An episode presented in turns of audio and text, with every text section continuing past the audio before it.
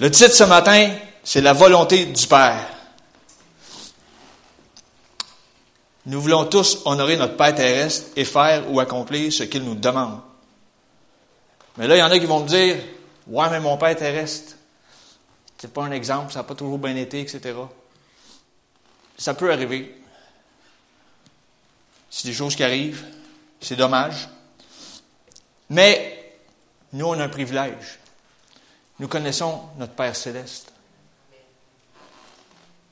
Puis le Père céleste, il veut qu'on fasse ce qu'il nous demande. Il veut qu'on fasse sa volonté.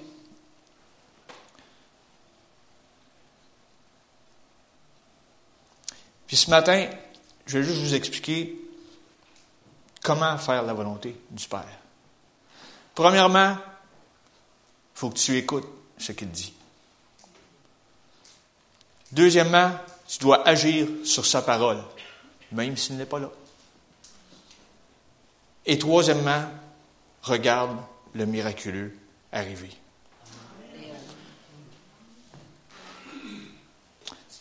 Le premier exemple que je veux sortir ce matin, c'est l'exemple de Jonas. Jonas, on va tourner. C'est un petit livre caché dans les petits prophètes, à peu près au milieu de votre Bible.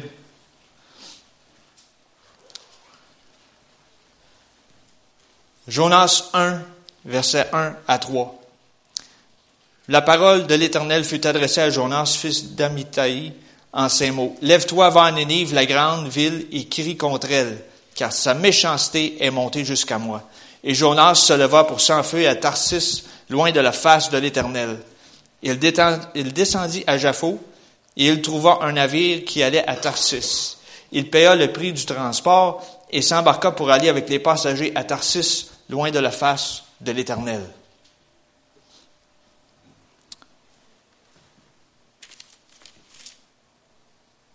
Dieu a parlé à Jonas. Mais la première chose que je vous ai dit tantôt, faut écouter ce que Dieu nous dit. Le Père parlait à Jonas, il dit, va, Anélie, va faire une mission, je t'envoie en mission. Il a décidé de faire le contraire. Des fois, on rit de Jonas, mais des fois, on fait pareil. Mais là, je vous résume le restant du premier chapitre de Jonas. Qu'est-ce qui s'est passé? C'est que là, sur le bateau sur lequel est embarqué, grosse tempête, puis lui, il était au fond du bateau, puis il dormait. Ah, les autres, ta folie. Ils ont dit, voyons, c'est quoi ton problème, toi? Pourquoi tu dors pendant que nous autres, on essaie d'alléger la cargaison? Qu'est-ce qui se passe? Ils ont tiré au sort, puis ils ont vu que c'était la faute à Jonas. Ils ont dit, qu'est-ce que tu fais? Ont dit, Jonas, il dit, ben oui, c'est de ma faute. Il dit, jetez-moi par-dessus bord, puis il dit, tout va se calmer, tout va être beau. Hein? Les gars ne voulaient, pas être en plus euh, complices d'un meurtre. C'est comme, voyons donc. On va jeter par-dessus bord, il va crever, tu sais. Mais non. Et là, chapitre 2.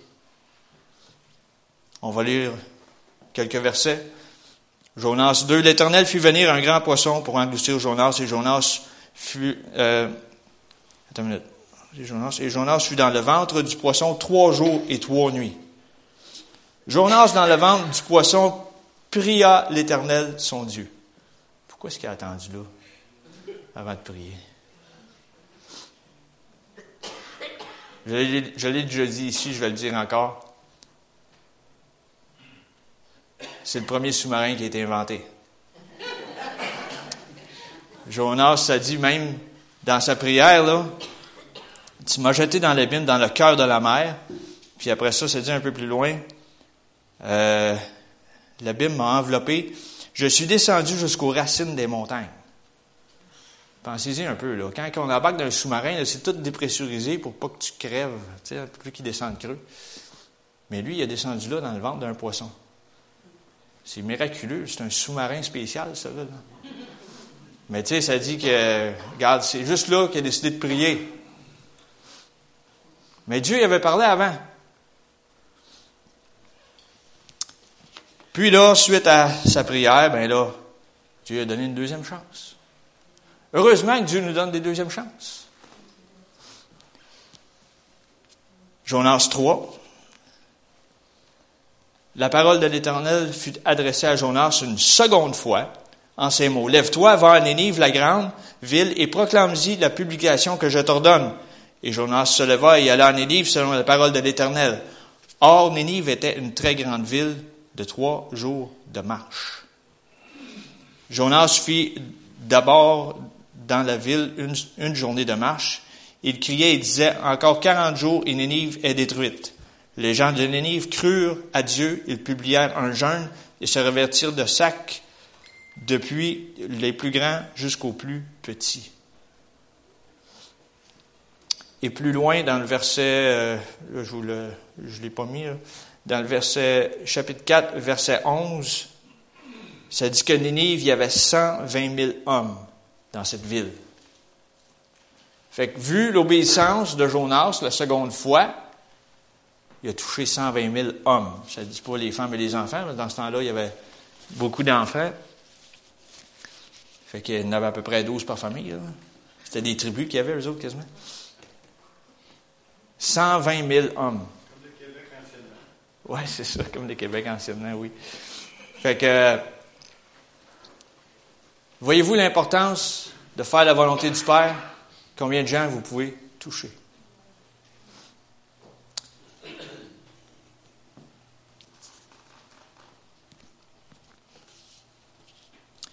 Puis aussi là-dedans, Jonas, comme je l'ai dit tantôt, il y a toujours des secondes chances. Il ne faut pas faire exprès, là. Va pas jusqu'à 10 chances, là.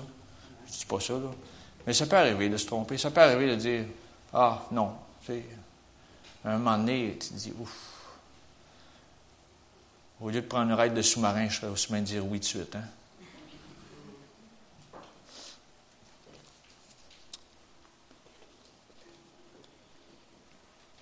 Deuxième exemple que je veux ressortir ce matin dans le livre d'Exode.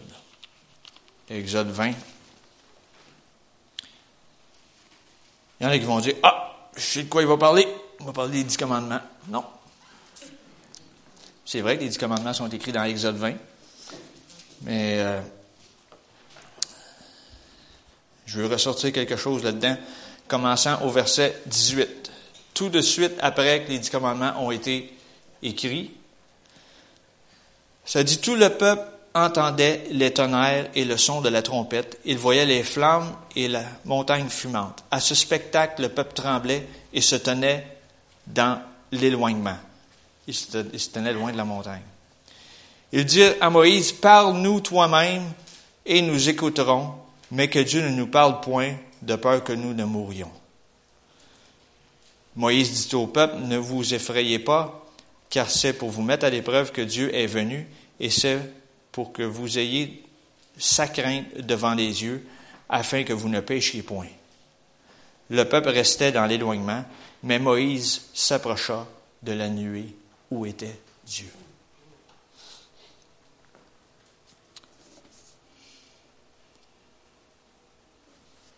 Vous allez me dire, c'est quoi le rapport avec la volonté du Père?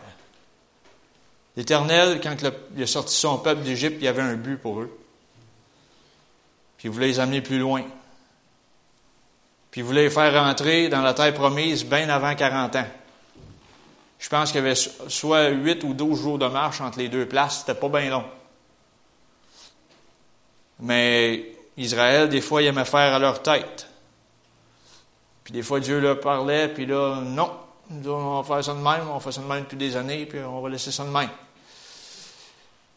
Et là, il apprenait à la dure. Il ne voulait pas écouter l'Éternel. Puis, qu'est-ce que je vois ici dans Exode 20? Il avait peur d'entendre la voix de l'Éternel. C'est spécial. Mais Moïse leur a dit pourquoi. Il dit, vous avez peur d'entendre ma voix à cause que vous gardez des choses dans vos vies. Il y a du péché, il y a des, affaires qu'il faut vous débarrasser.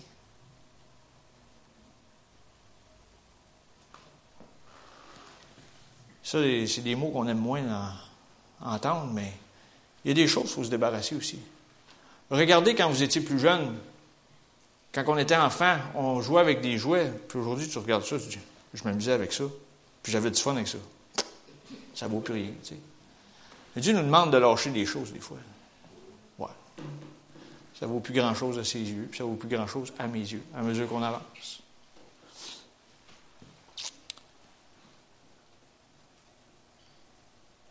On va aller quelques chapitres plus loin, toujours dans Exode 24. Euh, Exode chapitre 24. Moïse, lui, s'est approché, ça, nous a dit ça. Puis euh, Josué aussi faisait la...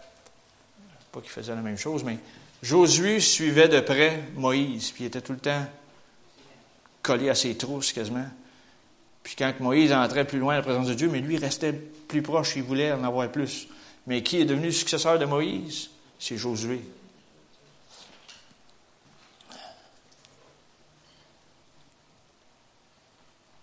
Exode 24, commençant au verset 12. L'Éternel dit à Moïse, monte vers moi sur la montagne et reste là. Je te donnerai les tables de pierre, la loi et les ordonnances que j'ai écrites pour leur instruction. Moïse se leva avec Josué, qui le servait, et Moïse monta sur la montagne de Dieu. Il dit aux anciens, Attendez-nous ici jusqu'à ce que nous revenions auprès de vous. Voici Aaron et eux resteront avec vous. Si quelqu'un a un différent, c'est à eux qu'il s'adressera. Moïse monta sur la montagne, et la nuée couvrit la montagne. La gloire de l'Éternel reposa sur la montagne de Sinaï, et la nuée la couvrit pendant six jours. Le septième jour, l'Éternel appela Moïse du milieu de la nuée. L'aspect de la gloire de l'Éternel était comme un feu dévorant sur le sommet de la montagne aux yeux des enfants d'Israël. Aux yeux des enfants d'Israël, c'était un feu dévorant. Mais aux yeux de Moïse, c'était du temps dans la présence de Dieu. Moïse entra au milieu de la nuée et il monta sur la montagne. Moïse demeura sur la montagne quarante jours et quarante 40 jours et 40 nuits que Dieu, il dit des choses, il te révèle des choses que tu vas dire plus tard au peuple qui est en bas.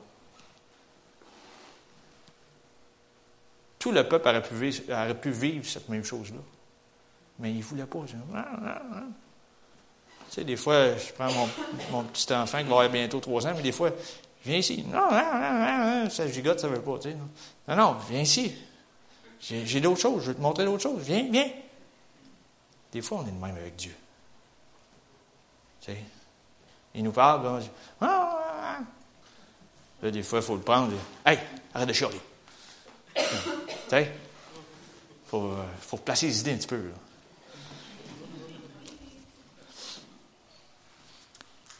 Spirituellement parlant, des fois, Dieu nous replace les idées. Hmm?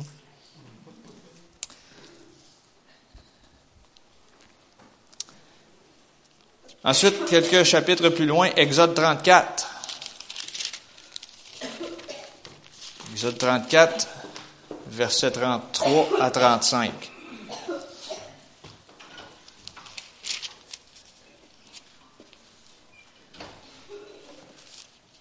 Ça nous dit ici, Moïse avait reçu des instructions sur la montagne du Sinaï. Les instructions que Moïse a reçues, là, je, rouvre une parenthèse, c'est que Dieu lui a montré tout comment, euh, au sujet du, euh, la construction du tabernacle, comment, comment le faire et tout ça dans le désert, tout ça. il a tout expliqué ça, comment faire, tout donné la procédure à suivre. Pareil comme des fois, ton père va te demander quelque chose, puis il va te donner une procédure à suivre. Mais tu fais ça, ça, ça de même, puis c'est de même que je veux ça. Il faut que tu le fasses selon sa volonté, selon ce qu'il veut. C'est ce que Moïse avait reçu ici. Exode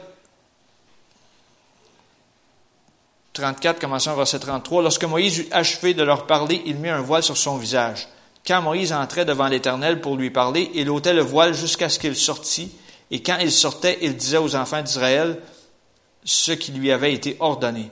Les enfants d'Israël regardaient le visage de Moïse et voyaient que la peau de son visage rayonnait, et Moïse remettait le voile sur son visage jusqu'à ce qu'il entrât pour parler avec l'Éternel. Wow! Il a passé du temps dans la présence de Dieu, puis son visage rayonnait. Ce matin, il y a une parole qui était, qui était dite, puis euh, ça parlait de rayonner. En tout cas, je résume là, mais de rayonner la présence de Dieu autour de nous. Ici, c'est ce qui s'est passé avec Moïse, mais ce n'est pas réservé juste à Moïse, c'est réservé pour chacun d'entre nous. Allez-y dans la présence de Dieu. Allez voir qu'est-ce que le Père veut pour chacun de vous. Gênez-vous pas. C'est pas juste le dimanche matin. Passe plus de temps dans la présence de Dieu pour resplendir autour de toi. Ça, c'est la clé.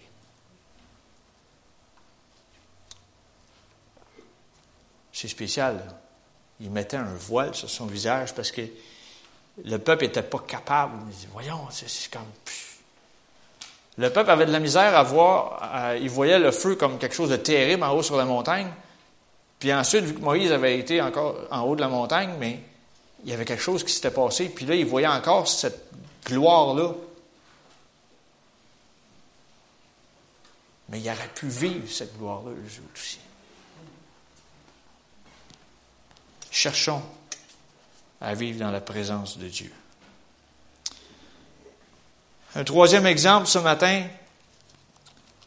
on va aller dans 1 Samuel, verset, chapitre 17, pas verset, excusez. 1 Samuel 17, ceux qui connaissent leur Bible, ça nous parle de. J'attends, j'attends. 1 Samuel 17, vous devriez le savoir, c'est un récit très remarquable dans la parole, que même les gens qui ne connaissent pas Dieu, ils en parlent aussi. J'ai entendu de quoi, là? David et Goliath, exactement. C'est quand qui compare des fois un grand et un petit, ah, ça doit être David et Goliath. Ça donne un exemple de la parole.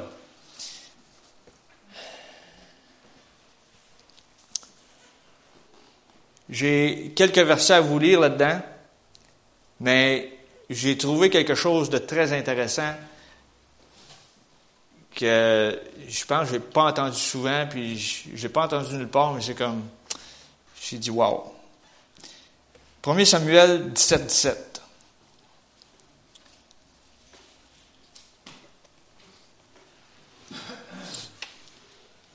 Ésaïe dit à David, son fils, prends pour tes frères cet effort de grain rôti et ces dix pains et cours au camp vers tes frères. Je vous mets en contexte, j'arrête la lecture ici, c'est que le pays était en guerre. Puis euh, Isaïe, en anglais, il l'appelle Jesse. Il y avait, je pense, sept fils. Le plus jeune gardait les moutons. Les trois plus vieux étaient partis à la guerre avec Saül. Puis, euh, à un moment donné, Isaïe, le père, voulait avoir des nouvelles. Puis, en même temps, on va lire qu'est-ce qui suit. Fait que là, il, envoie de la nourriture. Il dit aussi porte dix, porte aussi ces dix fromages aux chefs de leurs milliers. Tu verras si tes frères se portent bien, tu m'en donneras des nouvelles sûres. Lui, il voulait pas se au oui-dire, il voulait avoir des nouvelles sûres. Ils sont avec Saül et tous les hommes d'Israël dans la vallée des Térébintes faisant la guerre aux Philistins. David se leva de bon matin, il laissa les brebis à un gardien, prit sa charge et partit comme Isaïe lui avait ordonné. Lorsqu'il arriva au camp, l'armée était en marche pour se ranger en bataille et poussait des cris de guerre. Israël et les Philistins se formèrent en bataille armée contre armée. David remit les objets qu'il portait entre les mains du gardien des bagages et courut vers les rangs de l'armée. Aussitôt arrivé, il demanda à ses frères comment ils se portaient.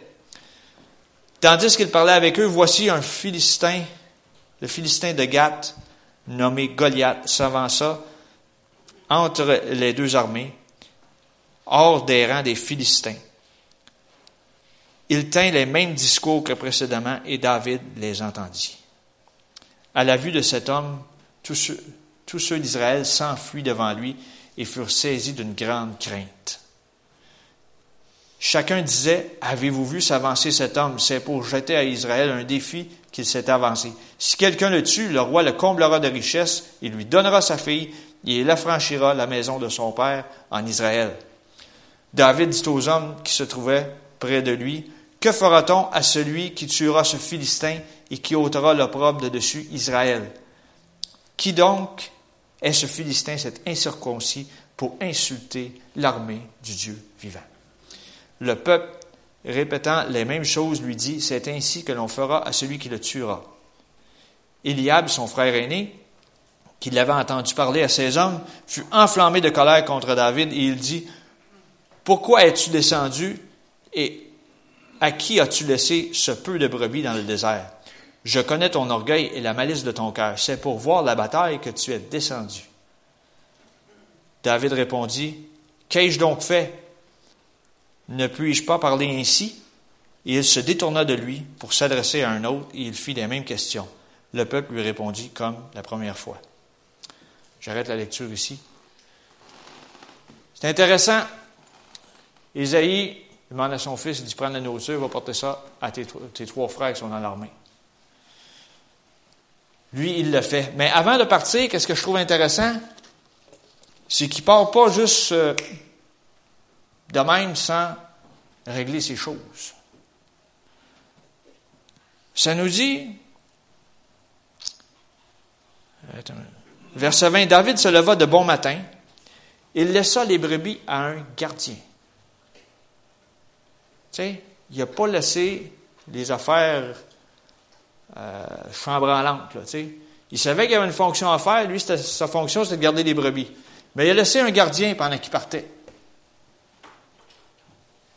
Puis on nous dit dans la parole aussi que, on entend souvent ce verset-là, que la brebis va aller vers la voie du berger qu'elle connaît. Mais là, tu les laisses à un gardien, c'est pas pareil, mais ça veut dire que le gardien a passé du temps avec David aussi. Fort probable. Là, j'élabore un peu l'histoire, mais le gardien a sûrement passé du temps avec David pour que, pendant que David est parti, qu'il puisse reconnaître la voix du gardien aussi. Comprenez-vous? Fait que là, il n'a pas laissé ça, euh, il n'a pas laissé son travail mal fait. Il voulait accomplir la volonté de son père. Fait que là, il est parti, il a réglé ses affaires, parti, il arrive. Puis là, il entend que le peuple se fait insulter. Et là, lui, il a comme une. Euh, comment je peux dire donc? Une sainte colère arrive en lui. Il dit Qui c'est ça? Qui c'est ça? Cet incirconcis qui ose insulter Israël. Lui, il n'était pas de bonne humeur. Puis je ne sais pas comment était gros, cette armée de Saül, mais il en avait. Oui, il se sentait insulté là-dedans, mais il était plus intimidé qu'autre chose. Et ce qui se passe là-dedans, c'est que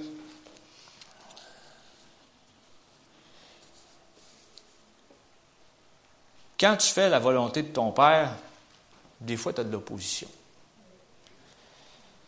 Puis là, ce qui se passe, c'est que là, son frère aîné, ben là, David s'informe un peu, il dit, c'est qui ce gars-là qui nous insulte de même? Puis il dit, qu'est-ce qui se passe si on l'achève, tu sais? Ben, il dit, regarde, des autres, ils ont dit, ben regarde, tu vas voir la fille du roi comme femme, puis il dit, euh, ta famille va être, euh, va être promue, tu sais, auprès du roi, etc. Tu vas avoir euh, carte blanche avec le roi, tu sais, c'est comme, c'est intéressant, tu sais. Fait que, là, le frère aîné, il arrive. Là, il dit, toi, David, là, mon, je dirais pas les jargons québécois, là, mais mon petit vite, toi, qu'est-ce que tu fais? Tu veux venir voir la bataille, hein? C'est pour ça que tu es ici, hein? Mais j'aime l'attitude de David. Qu'est-ce qu'il a fait? Il a, comme, il a ignoré. Il aurait pu s'obstiner avec son frère. Regarde, entre frères et sœurs, des fois, ça s'obstine un peu, hein? On le sait. Pas, ici, pas à chapelle. Ah non, non, non. tu sais, ça s'obstine un peu des fois, les frères et sœurs. Il l'a laissé faire. Leur dit, dis ce que tu as à dire. Moi, je, je rejette ça. Regarde, j'ai pas le temps de ça. J'ai une autre mission à faire. Déjà là, vous allez me dire, mais David avait déjà accompli la mission que son père avait demandé. La seule affaire qui restait à faire, c'était de ramener les nouvelles.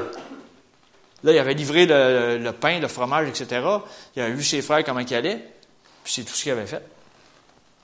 Il restait juste les nouvelles à rapporter.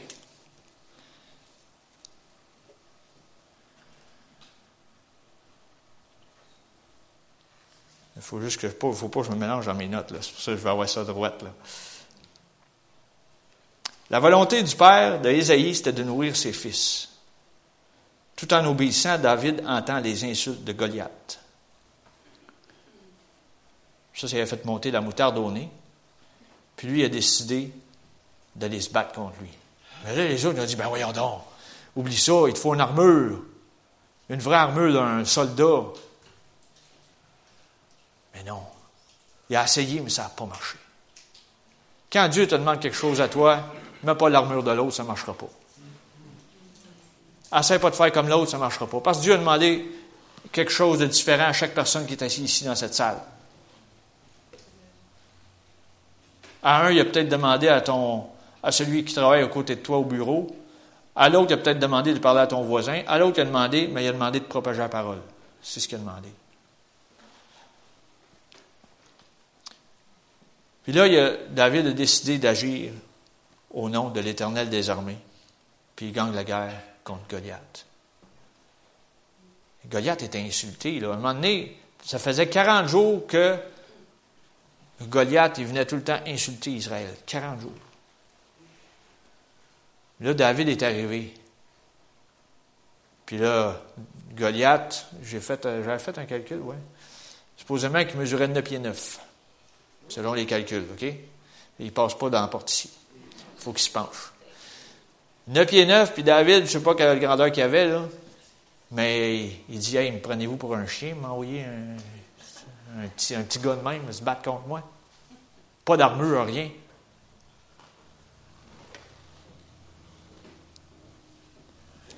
Verset 45, j'aime la déclaration de David. David dit aux Philistins, tu marches contre moi avec l'épée, la lance et le javelot, et moi je marche contre toi au nom de l'Éternel des armées, du Dieu de l'armée d'Israël, que tu as insulté. Il prend le temps de dire, tu nous as insultés, tu as insulté notre peuple. Aujourd'hui, l'Éternel te livrera entre mes mains, je t'abattrai, je te couperai la tête. Aujourd'hui, je donnerai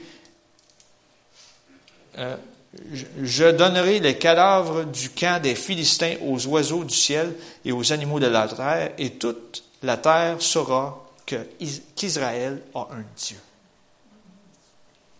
Wow! Il y avait de l'audace, mais il y avait l'audace que Dieu a mis en lui. Parce qu'il s'était battu aussi avant, avec d'autres. C'était le lion, c'était l'ours, c'était tout ce qui voulait venir manger les brebis. Il y a eu de la formation avant.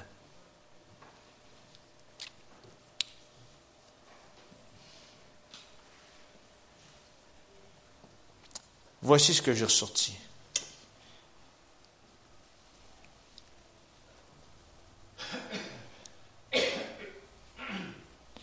Ésaïe ne savait pas qu'en envoyant son jeune fils porter la nourriture, il ne savait pas qu'un champion était pour revenir vers lui. Je le répète encore, Ésaïe était le père de David. Il a envoyé son fils pour livrer des vivres, puis reviens-moi avec des bonnes nouvelles. Mais il ne savait pas qu'en revenant, c'était un champion qui était pour revenir dans sa maison. Mais notre Père céleste, il sait quelle mission il nous a donnée. Puis il sait qu'on va revenir vers lui en champion si on obéit à ce qu'il nous demande.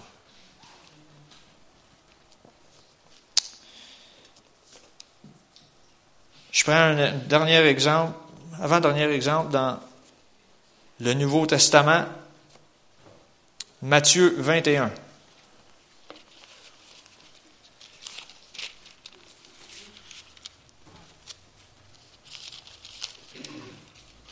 Commençons au verset 28.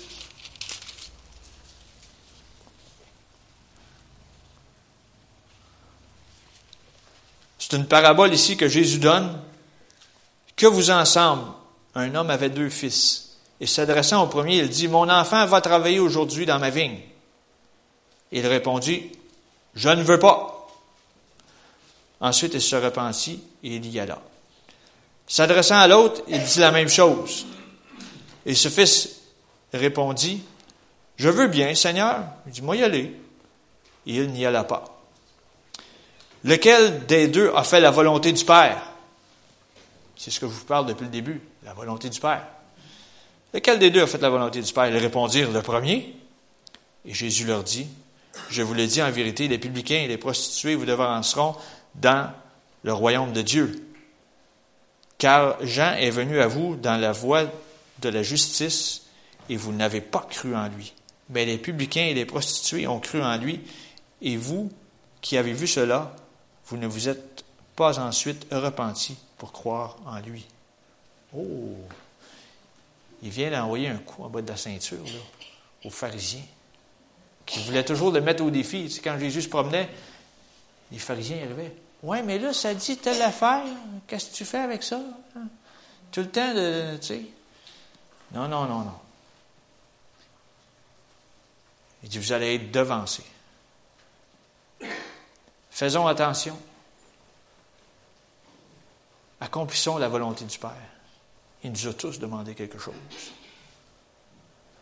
Il y, en a qui vont dire, ah, ma mission est petite. Pas grave, fais-la. Il y en a d'autres qui vont dire, ah, la mission est trop grande, je ne suis pas capable de l'accomplir. Commence donc quelque part. Fais-la.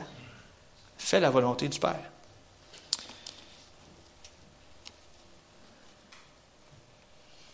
Jean 5.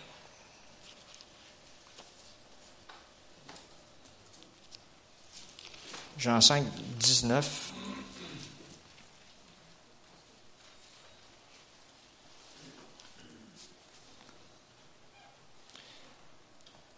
Jésus reprit donc la parole et leur dit, En vérité, en vérité, je vous le dis, le Fils ne peut rien faire de lui-même.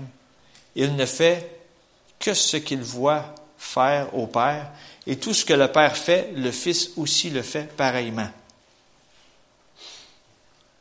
Avez-vous compris ce qui est écrit? Moi, des fois, je fais des, des, travaux, des choses à la maison, puis mon fils, il regarde, puis il veut tout reproduire ce que je fais.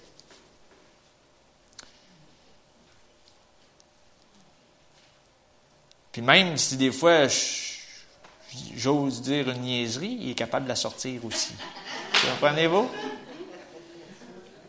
C'est des éponges. Il faut surveiller ce qu'on met dans l'éponge. Car le Père aime le Fils et lui montre tout ce qu'il fait. Et il lui montrera des œuvres plus grandes que celles-ci afin que vous soyez dans l'étonnement. On va continuer au verset. OK, on va arrêter là. Je relis le verset 20. Car le Père aime le Fils et lui montre tout ce qu'il fait.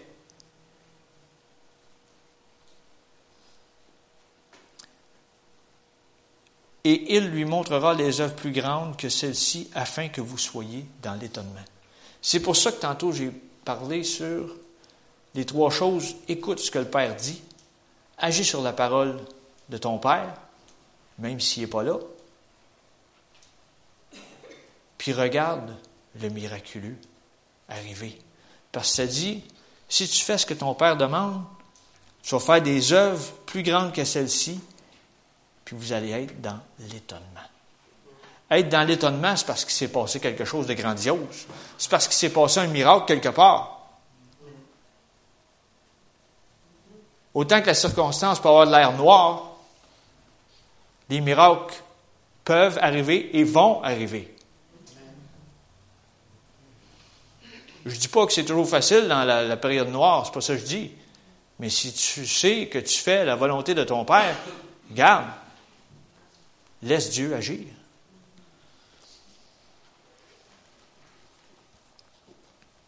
Il y en a qui vont dire, ouais, mais là, écoutez la volonté du Père, c'est juste, ceux qui sont dans les cinq ministères, puis c'est juste ceux qui sont impliqués dans l'Église qui doivent faire ça. Non!